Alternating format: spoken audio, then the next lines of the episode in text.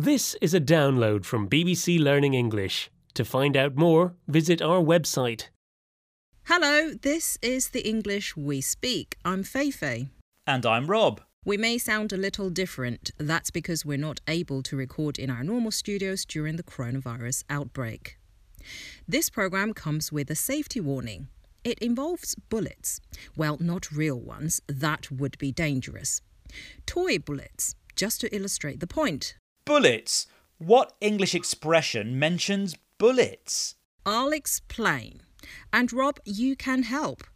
Here's a toy bullet. Where did you get that from? Oh, don't ask.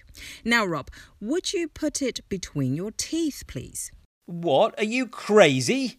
Please, Rob, it would really help our audience.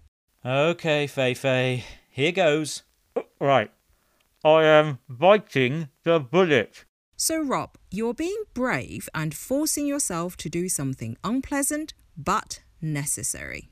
Well, I didn't force myself. You told me to do it. Uh, sorry, Rob, I can't understand you. But when someone bites the bullet, they're forced to do or accept that they have to do something difficult or unpleasant.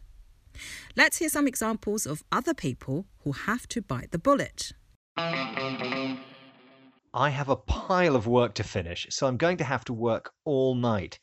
I guess I'll have to bite the bullet. If I'm going to get fit, I'll have to bite the bullet and start going to the gym. Ugh.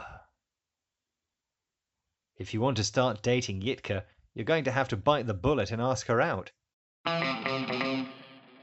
This is the English we speak from BBC Learning English, and we're talking about the expression to bite the bullet.